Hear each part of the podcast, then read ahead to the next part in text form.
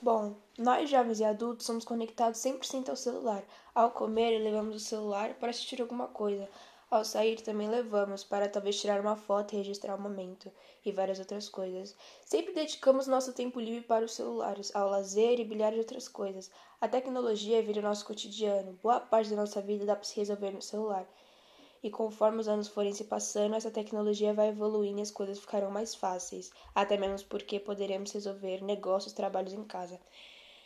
Desenvolvemos um comportamento prejudicial chamado FOMO, que tem o significado de medo de perder algo.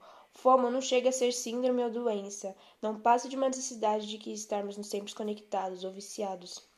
Saiu uma pesquisa que em cerca de uma semana passamos a consultar um número assustador em mexer no celular, que é 1.500 vezes.